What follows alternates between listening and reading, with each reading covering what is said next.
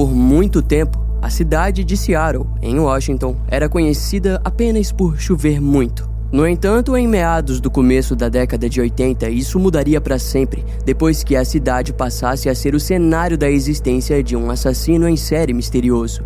O seu lugar favorito era os arredores de um grande rio conhecido como Green River, mas a sua maldade logo se estenderia para todo o estado de Washington, se tornando assim o maior caso criminal de assassinato em série desde Ted Bundy. Agora, vamos conhecer os detalhes sórdidos dessa investigação que se prolongaria por décadas. Now on Netflix, inspired by the unbelievable true story of a fake hitman, comes the new movie, Hitman, from Academy Award nominee Richard Linklater. At 96% certified fresh on Rotten Tomatoes, critics are calling Hitman a smart, sexy crime thriller with surprises at every turn. Starring Glenn Powell and Adria Arjona, Hitman. Now playing on Netflix and in select theaters. Rated R.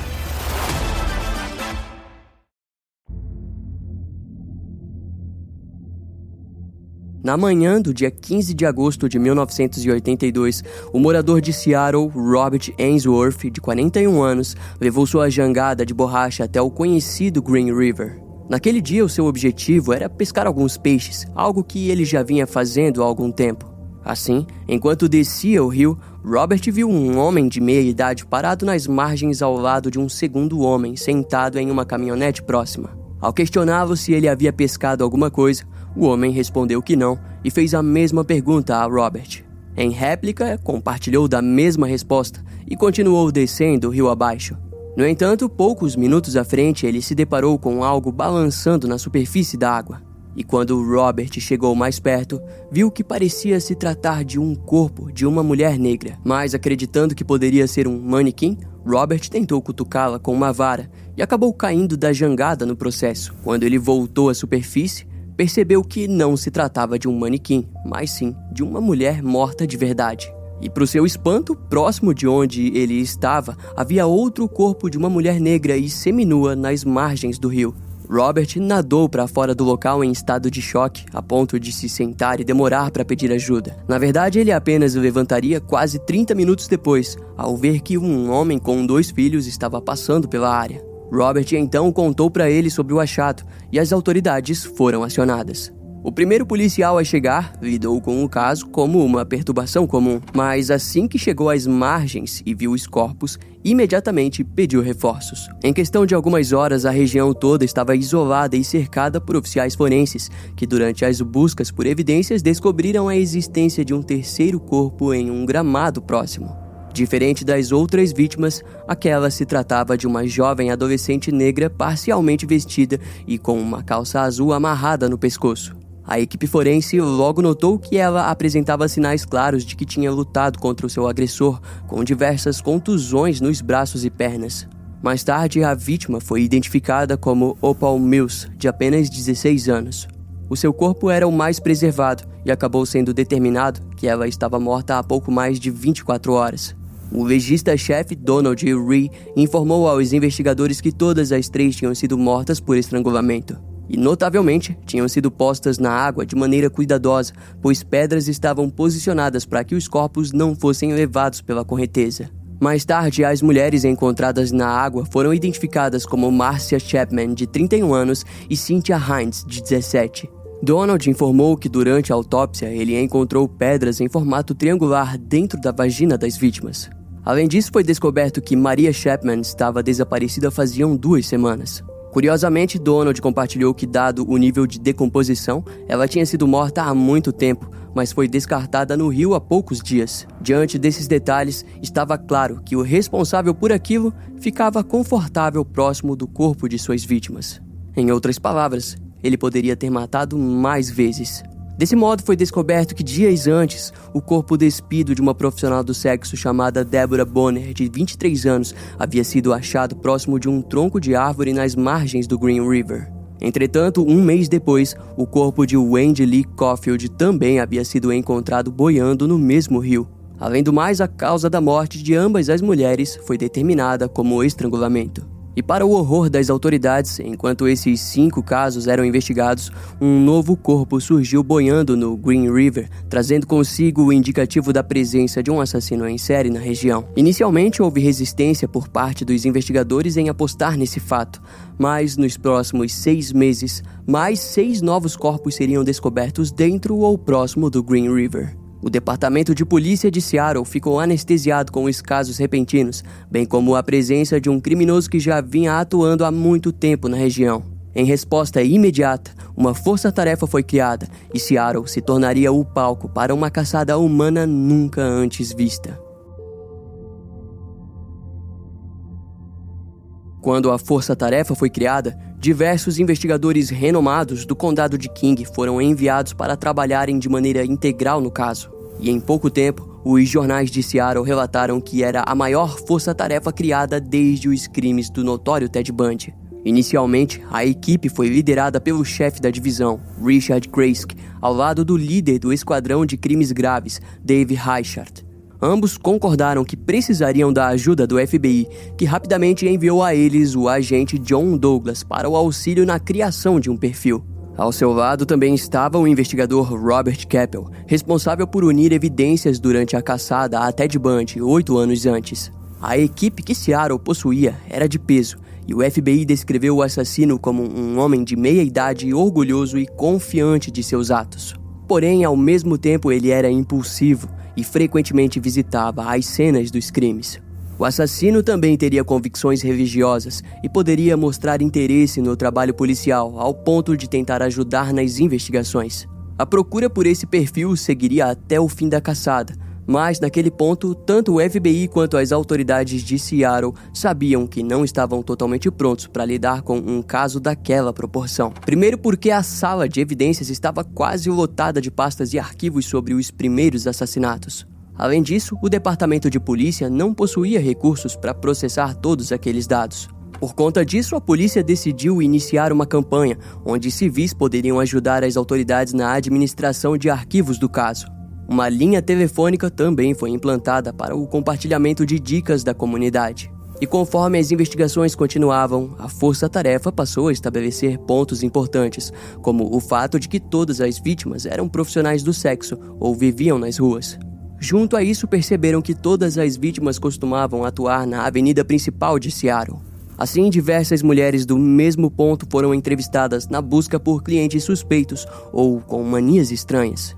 Inicialmente, muitas delas evitaram a polícia, mas uma que conversou com os investigadores disse que havia se relacionado com um cliente que estava falando sobre os assassinatos do Green River. O sujeito em questão foi investigado e em poucos dias posto sob custódia como suspeito dos assassinatos. Na época, as notícias surpreenderam toda Seattle, pois demonstrava um serviço policial surpreendente. No entanto, isso logo mudou, pois por mais estranho que o suspeito fosse, aquele cara não era o assassino. E após a sua libertação, as buscas pelo verdadeiro criminoso recomeçaram. Daquela vez, o retorno levou os investigadores diretamente para depoimentos interessantes, sendo um deles de uma profissional do sexo chamada Susan Widmark, de 21 anos. De acordo com a sua história, ela havia sido solicitada por um homem de meia idade dirigindo uma caminhonete azul e branca. Após alguns minutos dentro do veículo, o sujeito simplesmente apontou um revólver para o rosto de Susan.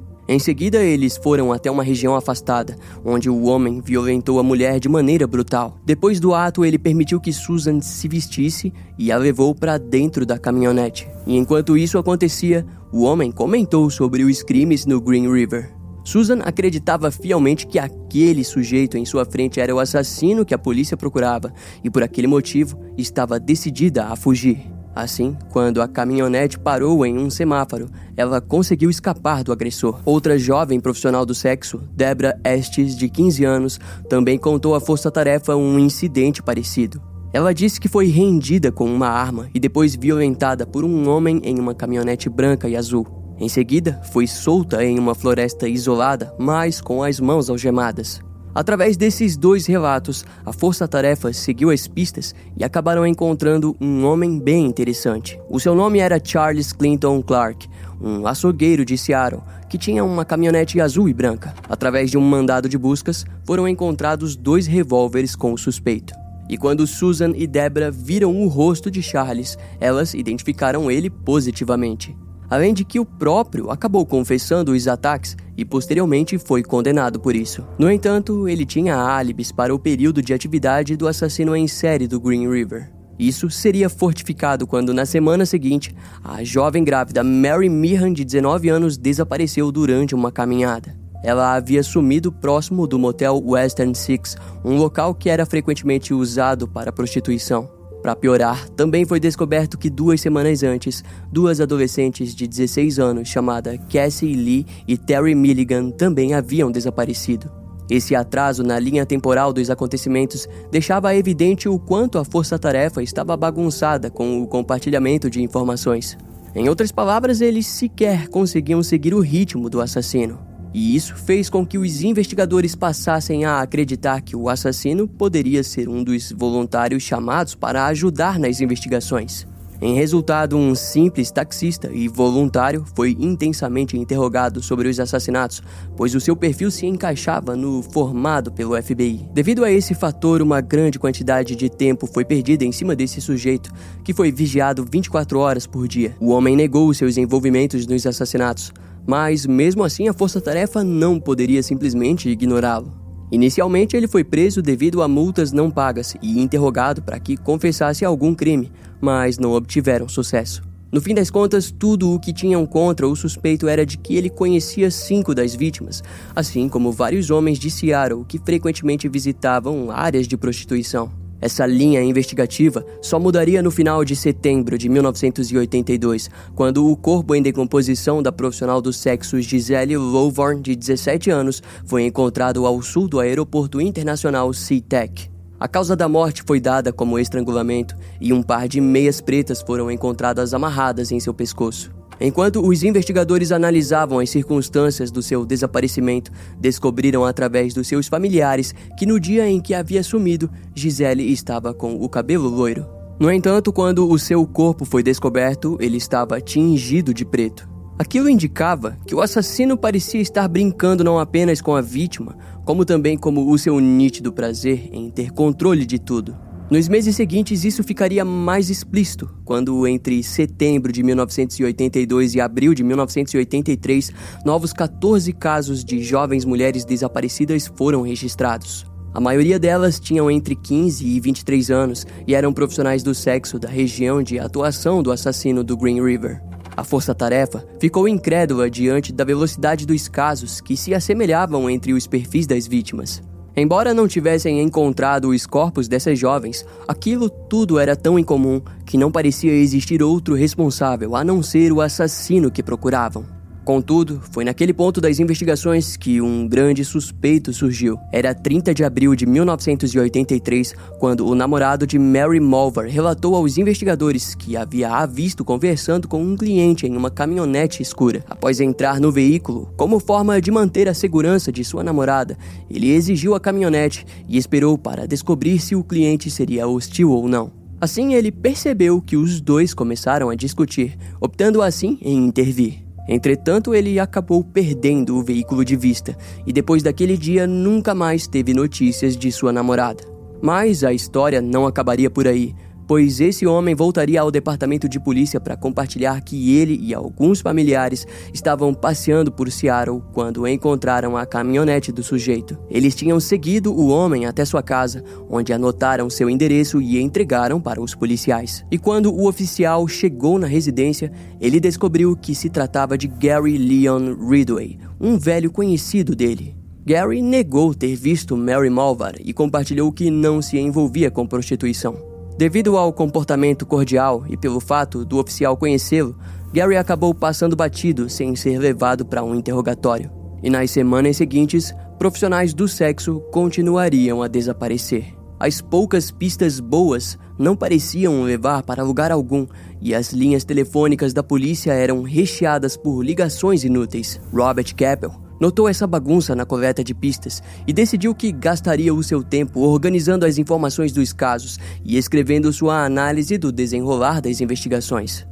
Assim, ele escreveu um relatório e entregou para o xerife do condado de King, que ficou surpreendido ao ver a condição do caso. De acordo com Robert, as evidências, arquivos e relatos das testemunhas que poderiam ser importantes estavam bagunçados em meio a itens sem importância. Em seu relatório, ele deixou claro que uma reorganização precisaria ser feita para que a força-tarefa tivesse êxito em identificar e localizar o assassino. Para isso, Robert argumentou que as dezenas de casos de desaparecimentos registrados deveriam ser comparados com os relatórios em casos que existiam cadáveres, pois precisavam ter certeza sobre a proporção das vítimas.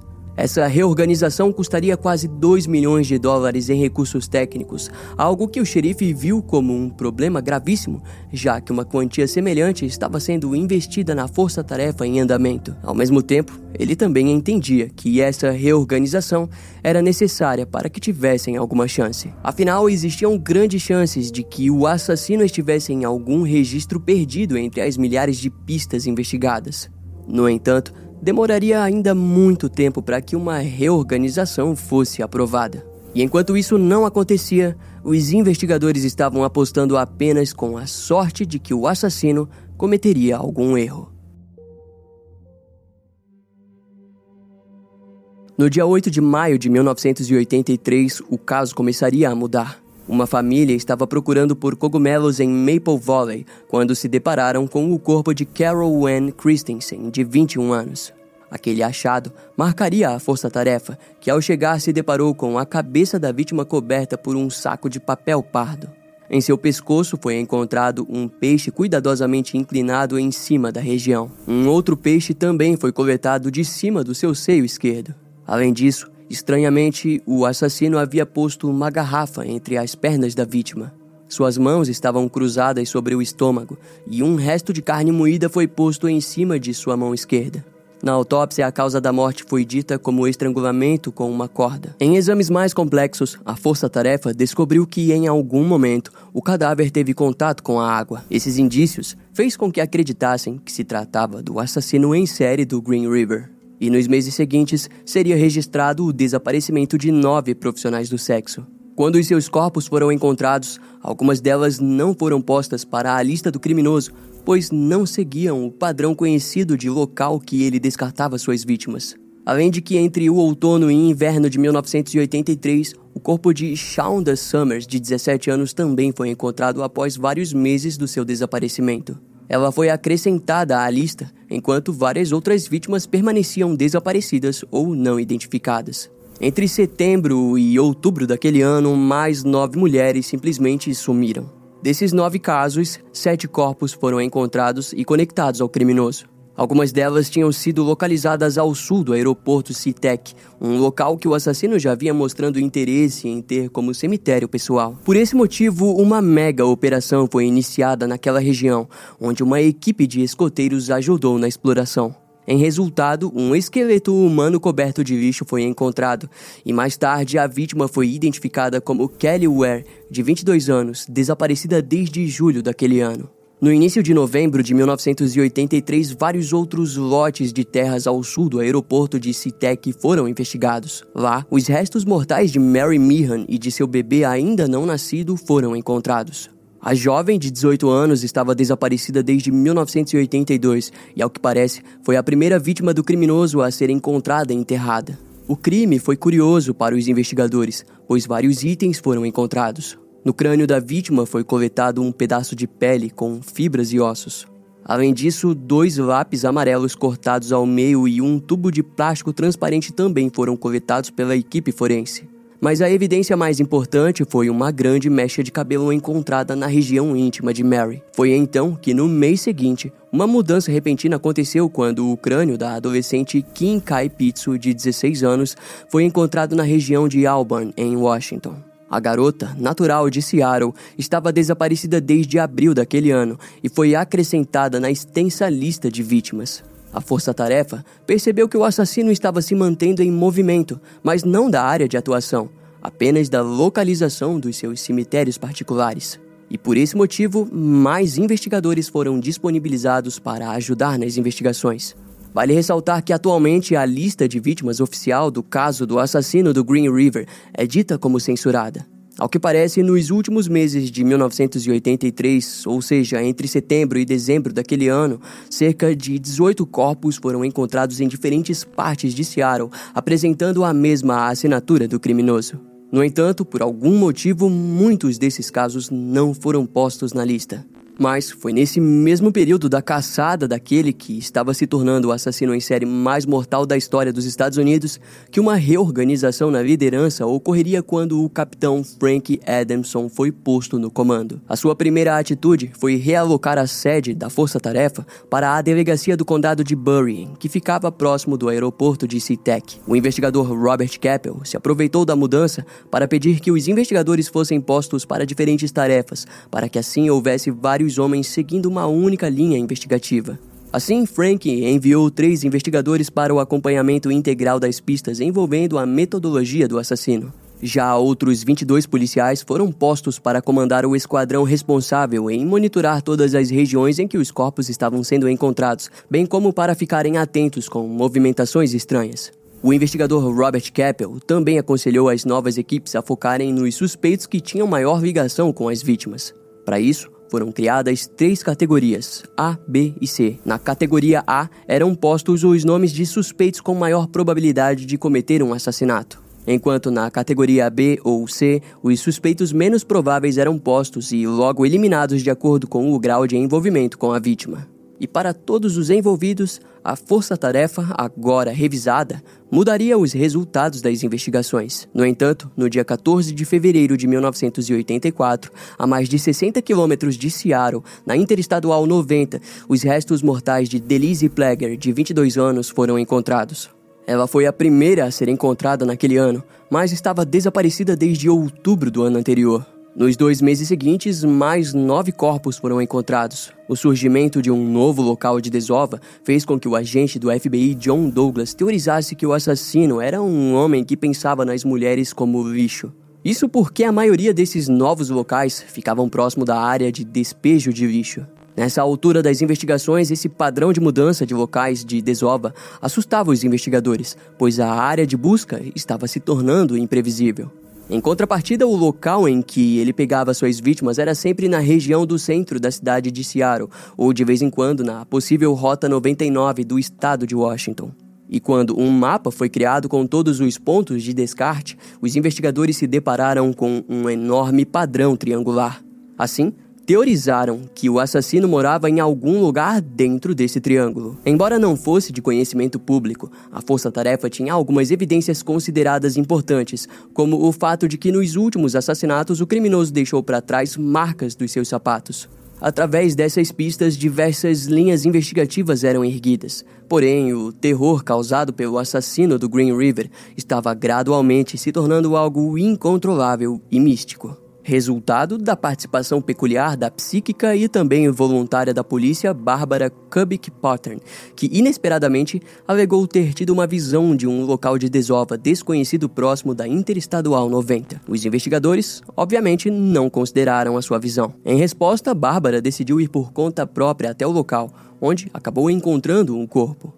Isso acabou causando uma grande confusão, pois a força policial que vigiava um lugar próximo quase apreendeu sob a acusação de obstrução de perímetro vigiado. Curiosamente, essa confusão foi maior do que a própria descoberta, que só seria averiguada por investigadores da Força Tarefa que foram pessoalmente no local. Lá eles encontraram o corpo da garçonete Amina Eggshef, de 36 anos. Ela tinha sido vista pela última vez em julho de 1982, quando voltava do trabalho de um restaurante de Seattle. A mina foi considerada como sendo a primeira vítima do criminoso. Embora houvesse diferenças em seu perfil, como idade e profissão, a força-tarefa listou ela como vítima provável. No mês seguinte, duas crianças do condado de Percy encontraram um conjunto de esqueletos na estrada Jovita. A descoberta chamou a atenção da Força Tarefa, que mais tarde descobriu que os restos pertenciam a Colin Brookman, de 15 anos. Ela estava desaparecida desde o final de dezembro de 1982. Nos meses seguintes a esse achado, nenhum novo corpo surgiria. Mas a força-tarefa continuou investigando o caso, até que em agosto daquele ano, dois prisioneiros de São Francisco surgiram para confessar alguns dos assassinatos. Novamente, eles perderam um tempo importante até conseguirem desmascarar as alegações dos prisioneiros. Olha só que curioso. Algum tempo depois, Robert Keppel recebeu uma carta do próprio Ted Bundy que ofereceu ajuda para encontrar o assassino do Green River. Ele acabou aceitando a proposta e Ted sugeriu que o assassino estava fazendo amizade com suas vítimas antes de matá-las. Além do mais, disse para que a força-tarefa procurasse por mais corpos no último local de desova, pois ele possivelmente havia utilizado o lugar mais vezes. Embora não seja de todo conhecimento, é dito que as dicas dadas por Ted Bundy não revelaram a identidade do assassino, mas apresentaram um aspecto maior do comportamento homicida do sujeito. Naquela altura, a força-tarefa desconhecia a identidade do criminoso, mas possuía um vislumbre claro de sua personalidade doentia e complexa. Junto a isso, tinham cerca de mais de 30 casos de homicídios postos na conta daquele assassino, número esse que aumentaria cada vez mais. Após alguns meses de silêncio entre outubro e dezembro de 1984, dois novos cadáveres foram encontrados. Se tratava de Mary Bello, de 25 anos, e Martha Offery, de 18. Seguido delas, em março de 1985, o corpo da adolescente Carrie Royce, de 15 anos, foi encontrado enterrado próximo de um lago em Washington. Três meses depois, um homem estava escavando uma região de Tigard, no Oregon, quando encontrou restos mortais já esqueléticos de dois corpos femininos. As duas vítimas foram posteriormente identificadas como as profissionais do sexo Denise Bush, de 23 anos, e Shirley Cheryl, de 19. A descoberta dos seus corpos também revelou um novo cemitério particular do criminoso. Curiosamente, o crânio de Denise não foi encontrado no local. Diante desse achado, o agente do FBI, John Douglas, teorizou que haviam dois assassinos em série atuando em Washington. De acordo com ele, as assinaturas eram incrivelmente semelhantes, mas a maneira em que os corpos eram descartados os diferenciava. Para John, o assassino do Green River não se esforçava para esconder os corpos. Já esse suposto segundo assassino estava enterrando eles. Na época, essa teoria fazia sentido para a Força-Tarefa. O problema é que ela não era prática. Afinal, o caso estava à beira da estagnação e nenhum novo suspeito havia surgido. E em resposta a isso, a pressão em cima da força-tarefa aumentou. Isso pioraria quando, nos meses seguintes, novos restos mortais fossem encontrados. Notavelmente, um desses restos pertencia a Kimi Kai Pitsor, que teve o seu crânio encontrado em 1983, e agora o restante simplesmente surgiu em uma ravina próxima de Seattle. À primeira vista, eles julgaram que isso poderia ter acontecido por conta da presença de animais, mas a equipe forense estava acreditando o ocorrido como obra do assassino. Em outras palavras, o assassino do Green River havia retornado apenas para provocar a força-tarefa, entregando a eles o restante do corpo de uma das vítimas. Os moradores de Seattle começaram a responder aquilo com frustração e raiva. De acordo com os jornais, aquela força-tarefa era uma completa piada. Isso se fortaleceu quando mais cadáveres foram encontrados na Interestadual 90, ao leste de Seattle. Os corpos eram de Maureen Finney, de 19 anos, Kimberly Nelson, de 26 e outra jovem não identificada. As duas foram conectadas à prostituição e estavam desaparecidas desde 1983, levando assim o número de vítimas prováveis à casa dos 40. Embora os corpos continuassem a surgir, o fato de que nenhuma das vítimas encontradas haviam sido mortas há pouco tempo indicava que a força-tarefa não estava apenas a um passo atrás do criminoso, mas a muito mais do que imaginavam. Em resultado, a força-tarefa foi reduzida diante do fracasso e o capitão James Pompey começou a liderar. Mas antes que pudesse reorganizar inteiramente as investigações, dois corpos surgiram em dezembro daquele ano. Curiosamente, eles foram encontrados pela polícia da região norte de Vancouver. E ainda pior do que isso, foi que o assassino havia levado os restos ósseos de outra vítima e os espalhados ao redor dos cadáveres. Aquele tipo de comportamento indicava uma notável degradação mental do criminoso, que havia despersonificado as vítimas completamente. Todas aquelas mulheres haviam se tornado simples peças do seu jogo doentio. Diante a estagnação do caso, os investigadores que restavam apostaram nas informações que já possuíam, olhando assim em direção ao suspeito Gary Leon Ridgway, de 30 e poucos anos. Desse modo, no começo de 1987, a imprensa de Seattle foi bombardeada e seguiram de perto a investigação. Foi descoberto que em maio de 1984, Gary havia sido preso após tentar solicitar uma policial disfarçada na região de prostituição. Na época, ele foi levado para um detector de mentiras, mas acabou passando. Entretanto, eles descobriram que em 1980 ele havia sido acusado de sufocar uma profissional do sexo próximo do aeroporto internacional Citec. Porém, nos relatórios sobre o caso, ele alegou legítima defesa após ter sido mordido pela mulher. Um dos investigadores da Força Tarefa, Matt Haney, sempre suspeitou muito de Gary Ridgway. Por esse motivo, em 1987, descobriu que ele havia sido parado em 1982 enquanto estava com uma profissional do sexo em sua caminhonete. Essa mulher em questão era Kelly McGuinness, que estava desaparecida desde 1983. Mas, sem dúvidas, o mais chamativo disso está em uma ocorrência também de 1983, que já falamos aqui, quando ele foi interrogado sobre o sequestro de Mary Mulver, onde o namorado alegava ter seguido sua caminhonete. A polícia também interrogou a ex-esposa de Gary e descobriu que ele frequentemente visitava lixões. Algumas profissionais do sexo foram questionadas quanto à aparência de Gary e disseram que ele estava diariamente passando pela região em que os crimes ocorreram durante os anos de 1982 e 83. Quando o seu registro de trabalho foi verificado, a força-tarefa descobriu que Gary havia faltado ou pedido folga em todos os dias em que uma vítima desaparecia. Assim, no dia 8 de abril de 1987, através de um mandado de buscas, a residência do suspeito foi averiguada e a polícia coletou amostras corporais de Gary.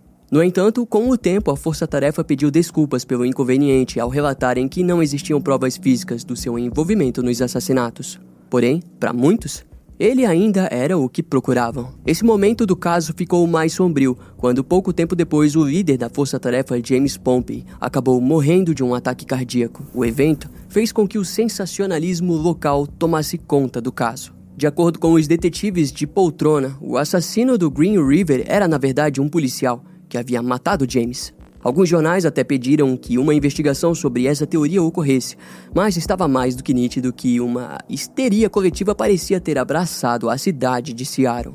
Isso só seria esquecido quando, alguns meses depois, o corpo da jovem Cindy Smith, de 17 anos, foi encontrado parcialmente enterrado atrás de um colégio próximo do Green River. Um detalhe é que Cindy estava desaparecida há três anos. No ano seguinte, mais corpos de adolescentes desaparecidas foram encontrados, como os de Debbie Gonzalez, de 14 anos, desaparecida desde 1987, e Debra Estes, de 15 anos, desaparecida desde 1982. Em meados de outubro de 1989, o cadáver em um alto nível de decomposição de Andrea Childers, de 19 anos, desaparecida desde 1983, foi encontrado em um terreno baldio em Seattle. A causa da morte não foi esclarecida e, junto a ela, uma segunda vítima não identificada também foi encontrada. Agora, vocês se lembram de Denise Bush? Talvez não, dada a quantidade de vítimas. Mas, de qualquer modo, originalmente alguns dos seus restos mortais foram encontrados cinco anos antes. Já em fevereiro de 1990, as autoridades encontraram o seu crânio em uma reserva florestal de Tukwila, em Washington. Isso indicava que, novamente, o assassino estava brincando com as autoridades ao mudar as posições de diferentes ossadas. Nos meses seguintes, o Departamento de Justiça optou em acreditar que, de fato, o assassino em série do Green River havia derrotado a força-tarefa que caçava por ele. Desse modo, os investigadores foram gradualmente sendo transferidos para outros casos.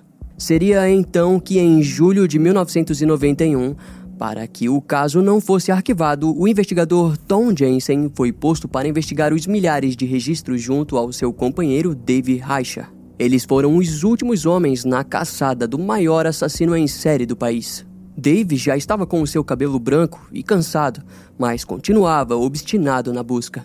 Já Tom, assim como Dave, estava na caçada desde os primeiros assassinatos, mas a carga emocional já havia esgotado ele. Tom fumava cigarros mais do que qualquer policial da força-tarefa, bem como já havia demolido a sua casa e reformado do início ao fim, algo que ele fazia quando estava estressado ou prestes a ter um colapso. Naquela altura, o caso já havia custado mais de 15 milhões de dólares para o Estado. E para piorar, nos próximos 10 anos, ele ficaria conhecido como o maior caso de assassinato não resolvido dos Estados Unidos. Foi em abril de 2001, quase 20 anos após o primeiro assassinato conhecido, que a história do caso mudaria para sempre. Naquela altura, o investigador Dave Reicher havia se tornado o xerife do condado de King, mas jamais conseguiu se desapegar do misterioso caso do assassino do Green River. Desse modo, uma nova força-tarefa foi criada com o intuito de reabrir as investigações. Junto a ele, Tom Jensen também foi posto novamente para trabalhar de maneira integral no caso. Aquela nova força-tarefa era pequena, contava apenas com seis membros, muitos dos quais eram especialistas forenses. Assim, todo o material arquivado foi reexaminado pela pequena equipe, que em pouco tempo receberia mais fundos. Em resultado, a força-tarefa chegou ao número de 30 pessoas, onde todos os materiais de DNA coletados das três primeiras vítimas foram enviados para um laboratório. Esse material em questão se tratava do sêmen do assassino. O xerife Dave Reichert estava convencido de que existia tecnologia o bastante para que fosse possível comparar o DNA retirado das vítimas com as amostras de saliva retiradas do suspeito Gary Ridgway, acusado pelos assassinatos em 1987. Dessa forma, na primeira semana de setembro de 2001, grande data, o laboratório trouxe as boas notícias aos investigadores, que levaram Dave e Tom Jensen às lágrimas. A correspondência se provou positiva, indicando que o responsável pelos três primeiros assassinatos era de fato Gary Ridgway, um homem casado e de vida estável. A força-tarefa, então, apresentou as descobertas ao departamento inteiro, onde finalmente revelaram a face do estrangulador que procuravam por décadas. Tal qual nós iremos conhecer a partir de agora. Gary Leon Ridgway nasceu em Salt Lake City, Utah. Sua mãe é descrita como dominadora. Já o seu pai era um motorista que reclamava da presença das profissionais do sexo. Até os 13 anos, Gary teve problemas como fazer xixi na cama e sua mãe sempre lavava os seus órgãos genitais. Mais tarde, compartilhou que aqueles momentos fizeram ele desenvolver sentimentos de atração sexual por sua mãe. Contudo, essas fantasias se tornaram violentas, envolvendo a morte da mulher. Aos 16 anos, Gary esfaqueou um menino de 6 anos, mas jamais pagou pelo crime. De acordo com ele, o ataque ocorreu porque Gary desejava saber como era matar alguém. Ao longo de sua vida adulta, Gary teve três esposas e todas relataram que ele tinha um apetite sexual incomum, como desejar ter relações sexuais em locais com áreas públicas ou florestas. Na época dos assassinatos, ele trabalhava como pintor em uma fábrica de caminhões da cidade de Renton, em Washington, onde os seus antigos colegas descreveram ele como um homem comum. Já os seus vizinhos contaram que Gary frequentemente reclamava da presença das profissionais do sexo na região. Porém, ao mesmo tempo, ele era conhecido nas áreas de prostituição por contratar os serviços. Curiosamente, na época dos assassinatos, Gary se tornou um fanático religioso e era visto pela sua esposa chorando durante os sermões da igreja. Em casa, ele também passou a apresentar um comportamento dominante e tóxico, usando a Bíblia como base para os seus atos machistas. E após ser preso, Gary não demorou muito para confessar ser o assassino do Green River. Ele relatou cada detalhe de muitos dos seus assassinatos, compartilhando também experiências que teve com algumas das vítimas. Um detalhe é que durante o seu tempo divorciado, Gary teve um breve relacionamento com Carol Christensen, a qual considerou especial. Ao que parece, ela amava ele, mas isso não evitou que também fosse morta. Para quem não se lembra, Carol Christensen foi a vítima encontrada com um saco na cabeça e com peixes em seu corpo. Segundo Gary, ele fez aquilo para confundir as autoridades. E de todas as vítimas, foi a única que deixou vestida, pois não desejava retornar e violentar o cadáver. Essas informações deixaram Tom Jensen e Dave Reichert atormentados, esperando o quanto antes pela condenação daquele homem. No dia 5 de novembro de 2003, Gary Ridgway acabou aceitando uma proposta da promotoria, onde confessou 48 assassinatos. Assim, as autoridades conseguiram encerrar os casos em troca de 48 sentenças de prisão perpétua sem liberdade condicional para o criminoso. Além disso, o acordo incluía informações extras, como a localização dos cadáveres não encontrados pela polícia. Por vários dias, Gary e os investigadores andaram por toda a Seattle, buscando as regiões de descartes desconhecidas. Os familiares das vítimas reagiram divididos a tudo isso, pois muitos desejavam a pena de morte para Gary, algo que não aconteceu, pois o acordo que Gary fez com a promotoria lhe garantia no máximo a prisão perpétua. Sendo assim, a sua condenação havia sido de 48 prisões perpétuas. No mês seguinte, Gary compareceu no tribunal do condado de King, onde foi sentenciado oficialmente. Lá ele ouviu diversos familiares das vítimas. Em uma delas, em questão, Gary chorou ao ouvir o pai da vítima perdoando ele pelo assassinato. A promotoria, por sua vez, apresentou o assassino como um homem que considerava as profissionais do sexo como mulheres descartáveis. Em seu ponto de vista, ele estava fazendo um grande favor à sociedade. Ao fim, a promotoria de justiça trouxe dúvidas macabras ao considerar que não acredita que o assassino do Green River tenha dado espaços de tempo tão longos. Para eles, Gary Ridgway jamais parou de matar, e o número total de vítimas pode passar de 71 mulheres ao longo de quase 20 anos de atuação. E isso faz de Gary Ridgway um dos assassinos mais prolíficos da história de todo os Estados Unidos.